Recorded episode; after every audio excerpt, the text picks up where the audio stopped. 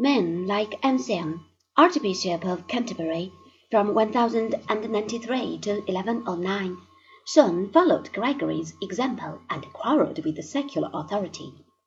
Anselm is important in philosophy as the inventor of the ontological argument for God's existence.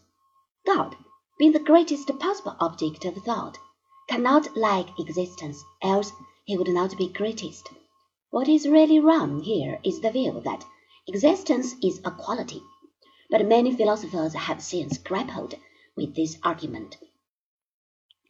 Whereas the West was overrun by barbarians who came to adopt Christianity, the Eastern Empire gradually fell to the onslaught of Mohammedans, who, though not bent on converting the conquered peoples, granted exemption from tribute to such as would join their religion, a privilege of which the vast majority did avail themselves.